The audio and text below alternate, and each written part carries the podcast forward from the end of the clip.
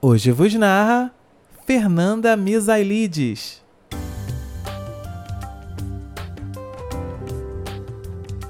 Não é porque alguém gosta muito de você que você precisa acatar todos os seus conselhos ou acreditar em todas as suas impressões sobre a vida. Não se deixe definir pelas palavras dos que tentam lhe ajudar a compreender o seu momento. Não coloque essa responsabilidade sobre os ombros das pessoas e nem lhes dê esse poder. Escute, converse, acolha o gesto carinhoso com gratidão, mas não terceirize as suas escolhas. É você que deve tomar as suas decisões e arcar com as consequências desses passos.